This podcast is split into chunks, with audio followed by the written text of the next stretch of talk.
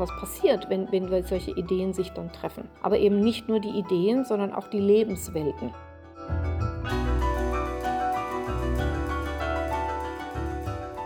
Herzlich willkommen zur fünften Episode von Wissen entgrenzen, dem Podcast der Max Weber Stiftung. Der Podcast begleitet das gleichnamige Projekt, an dem zahlreiche der Auslandsinstitute der Max Weber Stiftung beteiligt sind. Mein Name ist Annika Brockschmidt. In jeder Folge lernen wir neue Forschungsprojekte kennen, an denen die Wissenschaftlerinnen und Wissenschaftler in den Auslandsinstituten aktuell arbeiten.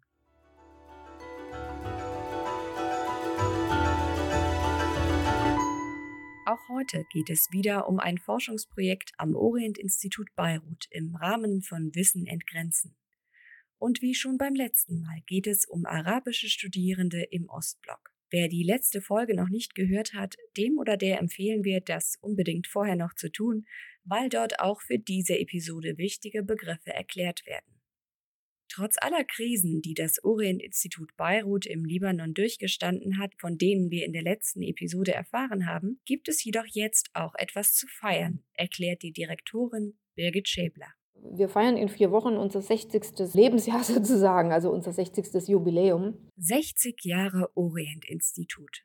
Was war denn eigentlich der Gedanke bei der Gründung? Was sollte mit der Schaffung des Orient-Instituts an diesem Ort bewirkt werden? Die Villa, in der wir angesiedelt sind, wurde 1961 äh, von der Deutschen Morgenländischen Gesellschaft, also einer der alten orientalischen Gesellschaften, die es in ganz Europa gab, die gibt's auch, gab es auch in, in, in, in Frankreich, in London und, und anderswo, ähm, gekauft, um hier ein Ort des Forschens mit der Region und in der Region zu, zu errichten. In und mit der Region forschen, nicht ausschließlich über sie, war und ist ein wichtiger Leitsatz des Instituts. Man wollte in der Region sein, man wollte näher dran sein an den, an den Forschungsinstitutionen, an den Verlagen, an den Bibliotheken, aber eben auch an den Forschern im Nahen Osten. Ähm, und so haben wir das große Glück und das Privileg, dass wir sozusagen auf 60 Jahre gewachsene Beziehungen mit den Universitäten hier in der Region und, und den, den Forschungsinstitutionen allgemein zurückblicken können, die äh, auch durch die durchaus dramatischen Zeitläufe eigentlich immer, immer bestanden haben. Also wir sind ein fester Bestandteil der akademischen Landschaft des Libanon, vor allem natürlich in Beirut, in der Hauptstadt, wo wir auch sind. Schon in der letzten Episode ging es um die Beziehungen vom Ostblock in arabische Länder. Und auch dieses Mal stehen diese transnationalen, grenzüberschreitenden Verbindungen wieder im Mittelpunkt. Wie eng sind diese Verbindungen der beiden Weltregionen heute noch? Und ist davon im Alltag beispielsweise in Beirut im Libanon noch etwas zu spüren. Ganz viele äh, Leute sind ähm, auch immer noch äh, äh, verheiratet mit Russinnen, meistens Männer, ähm, in der zweiten Generation oder so. Die Kinder haben, haben, haben, die Mädchen heißen ganz oft Lara oder Natascha. Man hegte ein freundschaftliches Verhältnis zur Sowjetunion, obwohl man ideologisch da eigentlich, ja, bis auf die kommunistische Partei äh, eigentlich keine, keine Nähe empfand, ideologisch. Trotzdem hatte man freundschaftliche Beziehungen über diese, über diese äh, Studienjahre. Ähm, und diese, diese Freundschaft, äh, sagen wir mal, auf die natürlich jetzt ähm, Herr Putin auch, auch wieder neu aufbaut, diese Freundschaft hat sich über die Jahrzehnte erhalten. Im Wettstreit des Kalten Krieges, in dessen Zeit einige der Forschungsprojekte angesiedelt sind, ging es jedoch nicht allein um militärische Ziele, sondern auch um die Globalisierung von Ideen. Ne, also in dieser Systemkonkurrenz zwischen dem Westen und dem Ostblock ging es ja darum, sozusagen die besseren Konzepte, wie ein Staat und eine Gesellschaft zu organisieren seien und die besseren Ideen irgendwo in die Welt zu bringen. Und ähm, letztendlich war der Kalte Krieg auch ein Kampf um die besten Köpfe außerhalb dieser beiden Blöcke. Und da kommt natürlich jetzt äh, dem, dem Nahen Osten, der arabischen Welt vor allem, äh, mit der wir uns beschäftigen, jetzt äh, eine große Rolle zu. Also man konkurrierte um diese Studierenden durchaus auch. Besonders spannend für die Forscherinnen und Forscher am Orient-Institut Beirut was geschah, wenn dieser akademische Nachwuchs im Studium im Ostblock auf diese Ideen stieß. wir fragen uns eben jetzt, ähm, was denn passiert, wenn also Studenten aus dem, Studierende aus dem, aus dem Irak, aus dem Libanon, aus Jordanien in diese Metropolen an die großen Universitäten äh, gegangen sind und dort ähm, sozusagen in sozialistischen Gesellschaften mit ja, auch den, den, den einschlägigen Kursen dann, ne, also ML hat man die in der DDR genannt, äh, Marxismus, Leninismus konfrontiert worden sind. Denn die arabischen Studierenden, die im Ostblock ankommen, sind alles andere als eine homogene Gruppe. Und natürlich kommen diese Studierenden mit ihren eigenen Ideen. Auch der Nahe Osten hat äh, eine Vielzahl von Ideologen, Ideologien, die er selber geprägt hat. Die Baas-Ideologie zum Beispiel oder auch der Nazarismus. Und was passiert eigentlich, wenn also nun irgendwie Menschen aus der, wie man damals sagte, aus der dritten Welt mit eigenen Vorstellungen, vor allem junge Menschen, äh, in dieses Ideoscape des äh, sozialistischen Blocks kommen, um dort zu studieren und wie vermischen sich dann sozusagen oder was passiert, wenn, wenn solche Ideen sich dann treffen. Aber eben nicht nur die Ideen, sondern auch die Lebenswelten und die Menschen. Also die Studierenden bauen ja, bauen ja Freundschaften aus.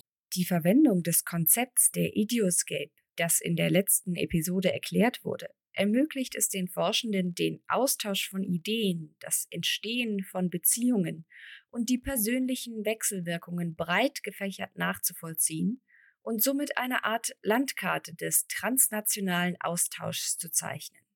Die Freundschaften, die dabei geschlossen wurden, dauern teilweise bis heute an.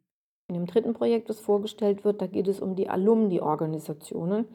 Und da ist natürlich äh, in der Tat äh, interessant, wie sozusagen eigentlich äh, die Ideoscape heute noch fortlebt. Ähm, und, und ähm, Herr Hamane untersucht ja gerade die sehr westlich ausgerichteten arabischen Staaten Jordanien und Libanon, die also beide mit dem, mit dem Sozialismus oder gar Kommunismus gar nichts am Hut hatten, wenn ich das so sagen darf, und die aber trotzdem sehr viele Studierende, gerade im Libanon, wo man das also wirklich gar nicht erwarten würde, sehr viele Studierende ähm, in, in, vor allem in die Sowjetunion entsandt hat über die Zeit. Und mit dem Wissenschaftler, der dieses Projekt leitet, sprechen wir jetzt. Mein Name ist Allah Al-Hamarne.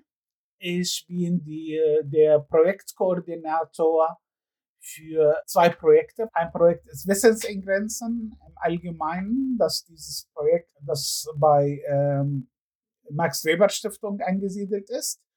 Und äh, bei dem Unterprojekt heißt das bei uns im Orient-Institut Beirut Relations in the Ideoscape, Middle Eastern Students in Eastern Europe, äh, 1950, 1991.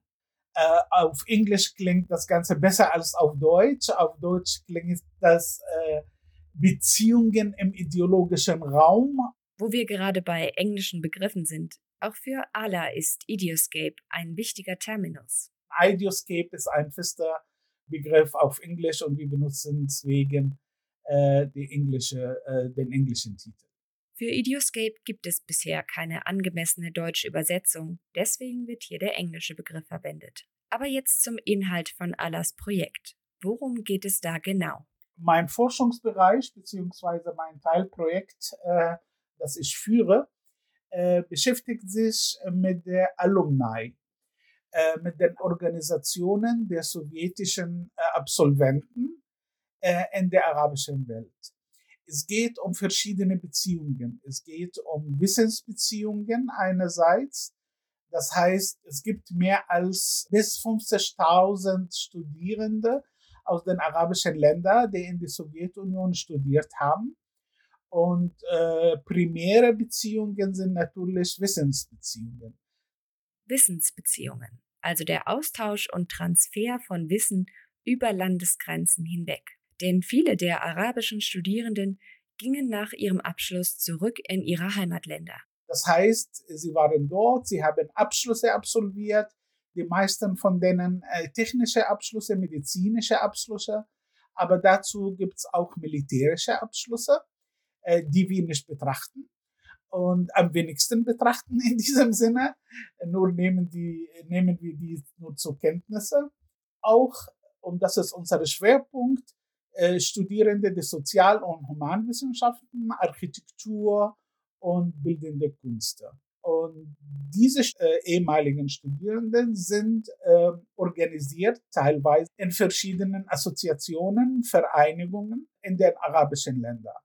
Vereinigungen und Organisationen, die auch heute noch existieren.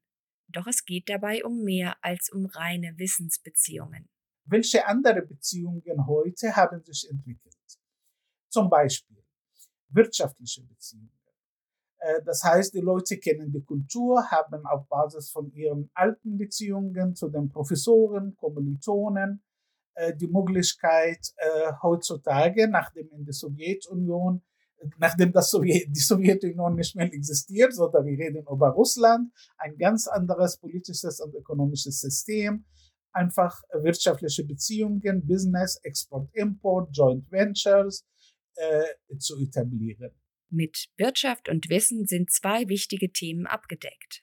Aber Allah widmet sich auch anderen Bereichen, in denen wir wichtige Verbindungen zwischen den Ländern finden. Dazu kommen andere Beziehungen, Kulturbeziehungen, sie kennen die Sprache, die Geschichte. Und hier kommt die andere Seite der Medaille sozusagen, nicht nur die ehemalige Absolventen, aber auch Russland als Staat mit seiner eigenen Politik in der Region, Geopolitik, Softpower, Kulturzentren in den Hauptstädten der arabischen Länder und sie versuchen Beziehungen wieder aufzubauen, vor allem zu Absolventinnen und damit bestimmte Verständnisse für die russische Politik in der Region sozusagen zu etablieren. Das bedeutet, es war für die Sowjetunion, heute Russland, nicht nur aus wissenschaftlichen oder wirtschaftlichen Gründen wichtig, arabische Studierende ins Land zu holen oder selbst in ihren Ländern vertreten zu sein, sei es politisch oder kulturell. Und nur damit es für alle klar ist, was bedeutet eigentlich Soft Power?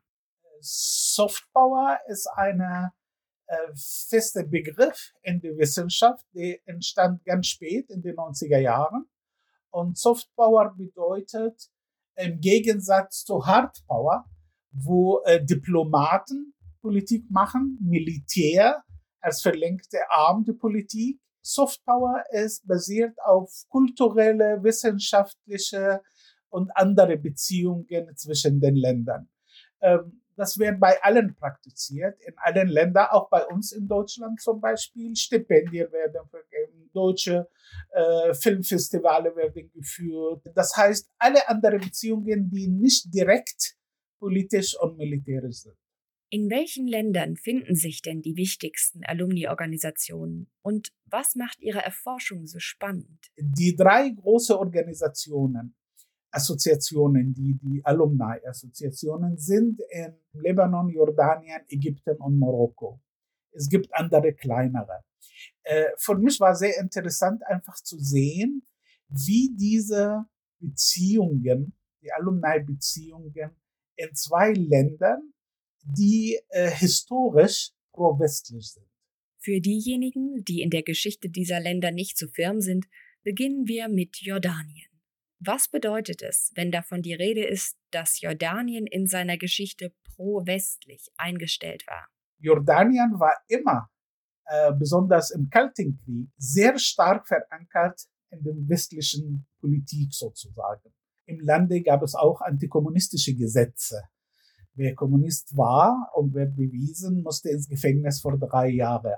Doch dieser Antikommunismus führte keineswegs zu einem Abbruch der Beziehungen zwischen Jordanien und der Sowjetunion. Aber trotzdem gab es verschiedene Wissensbeziehungen zwischen Jordanien und der Sowjetunion, auch staatliche, offizielle Beziehungen.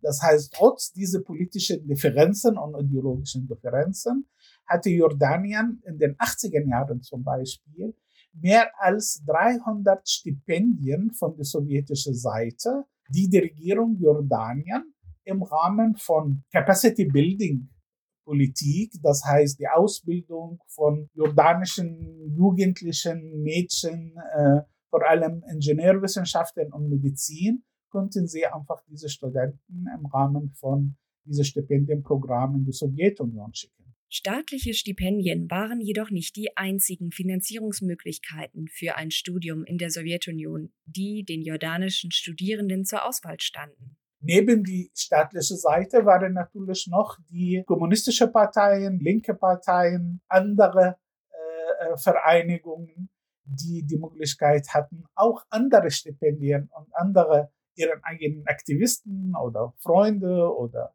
äh, Leute, mit denen die gearbeitet haben, auch in die Sowjetunion zu schicken. Während Jordanien also trotz politischer Differenzen auch offizielle Beziehungen zur Sowjetunion pflegte, sah die Lage im Libanon anders aus. In dem Libanon gab es keine intrastaatlichen Beziehungen. Das heißt, alles lief auf die Ebene der linken und kommunistischen Parteien wie im Libanon und Organisationen. Äh, neben der kommunistischen Partei im Libanon, äh, die PLO, palästinensische Organisationen, die dort aktiv waren, aber auch sowjetische Organisationen, die im Lande waren, Kulturzentrum, sowjetisches Kulturzentrum damals, heutzutage heißt das russisches Kulturzentrum und dazu äh, verschiedene Nichtregierungsorganisationen wenn wir auf die Fächer schauen, die Studierende in der Sowjetunion belegt haben, gibt es dort welche, die besonders häufig gewählt wurden? Die absolute Mehrheit, egal welche äh, Stipendien sie bekommen haben, staatlichen oder äh, von, von Parteien und befreundeten Organisationen der Sowjetunion, die absolute Mehrheit, mehr als 90 Prozent, haben Medizin oder medizinische Fächer, dazu Pharmazie gehört und Ingenieurwissenschaft. Aber um genau diese naturwissenschaftlichen Studiengänge, die ja die Mehrheit der arabischen Studierenden belegten, geht es ja in den Forschungsprojekten des Orient-Instituts Beiruts nicht. Stattdessen schauen sich die Forschenden geisteswissenschaftliche Studiengänge an. Weshalb dieser Fokus? Es geht uns vor allem um Idioscape, um einen ideologischen Raum.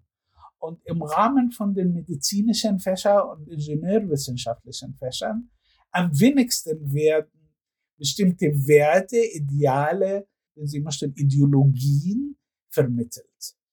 Aber bei Sozial- und Humanwissenschaften, Journalismus, Geschichte, Philosophie, äh, Soziologie, äh, Jura teilweise, äh, Philosophie direkt und bildende Künste, Theaterwissenschaften, Kinowissenschaften und Architektur, wo bestimmte ästhetische und ethische Werte vermittelt wurde.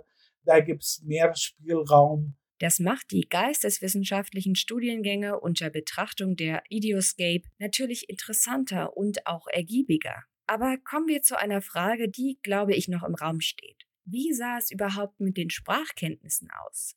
Denn das Studium fand auf Russisch statt und die allermeisten der arabischen Studierenden sprachen kein Wort Russisch, als sie ihr Studium in der Sowjetunion begannen. Wie kann man sich das vorstellen? Wie hat das funktioniert? Sie hatten alle ein Jahr die Möglichkeit, intensiv äh, die Sprache zu lernen äh, und die wissenschaftliche Sprache zu lernen. Das heißt, die Struktur, die Unterricht waren so, dass nicht nur Sprache, Kultur, teilweise auch Geschichte, äh, aber auch, wenn Sie zum Beispiel zu Sozialwissenschaften gingen, die Hauptbegriffe, Haupttexte, die Soziologie sozusagen zu bearbeiten. Was es natürlich nicht einfach war, aber erstaunlicherweise haben die absolute Mehrheit es geschafft, nach einem Jahr die Prüfungen abzulegen und dann weiter zu studieren. Man versuchte den Studierenden zu helfen, möglichst schnell die nötigen Sprachkenntnisse zu erlangen. Trotzdem war der Anfang hart. Die Schwierigkeiten im ersten Jahr waren groß und deswegen gab es einfach eine hm, spezialisierte Methodik, Pädagogik, wie die äh, Dozentinnen damit umgegangen sind. Aber später haben alle die Fähigkeit gehabt, selbstständig zu studieren und mitzuhalten. Es gab keine äh, Universitäten nur für Ausländer. Es gab auch keine Gruppen für Ausländer, das heißt Studiengruppen. Abschließend, was hatten die beteiligten Länder von der Kooperation? Weshalb boten der sowjetische Staat und sowjetische Organisationen Stipendien an? Und was machte den Ostblock für arabische Studierende so attraktiv? Die Interesse der äh, damalige dritte Weltländer, heute sagen wir globale Süden, äh, die neu sich etabliert haben, das heißt äh, befreit wurden von dem Kolonialismus und diese Länder hatten die Interesse, äh, Kapazitäten, technische, medizinische, soziale Kapazitäten aufzubauen. Und sie brauchten auch die Möglichkeit, ins Ausland ihre eigene Studierende, ihre eigene Mädchen und Jungs äh, zu schicken zum Studium. Sie hatten nicht genug Universitäten und Kapazitäten vor Ort.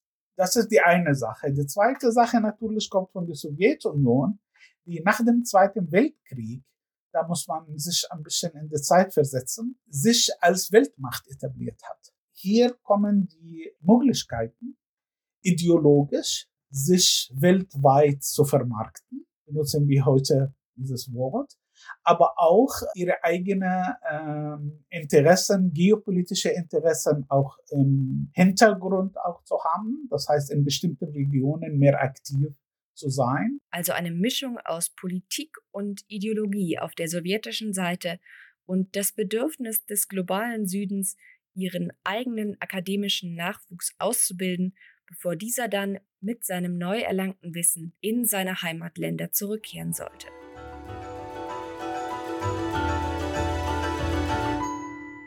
Das war der Wissen entgrenzen Podcast der Max Weber Stiftung. Wenn ihr bis zur nächsten Episode noch mehr über das Projekt erfahren möchtet, gibt es weitere Infos unter www.maxweberstiftung.de. Und bei Fragen schreibt uns einfach eine E-Mail an info@maxweberstiftung.de. Danke fürs Zuhören und bis zum nächsten Mal.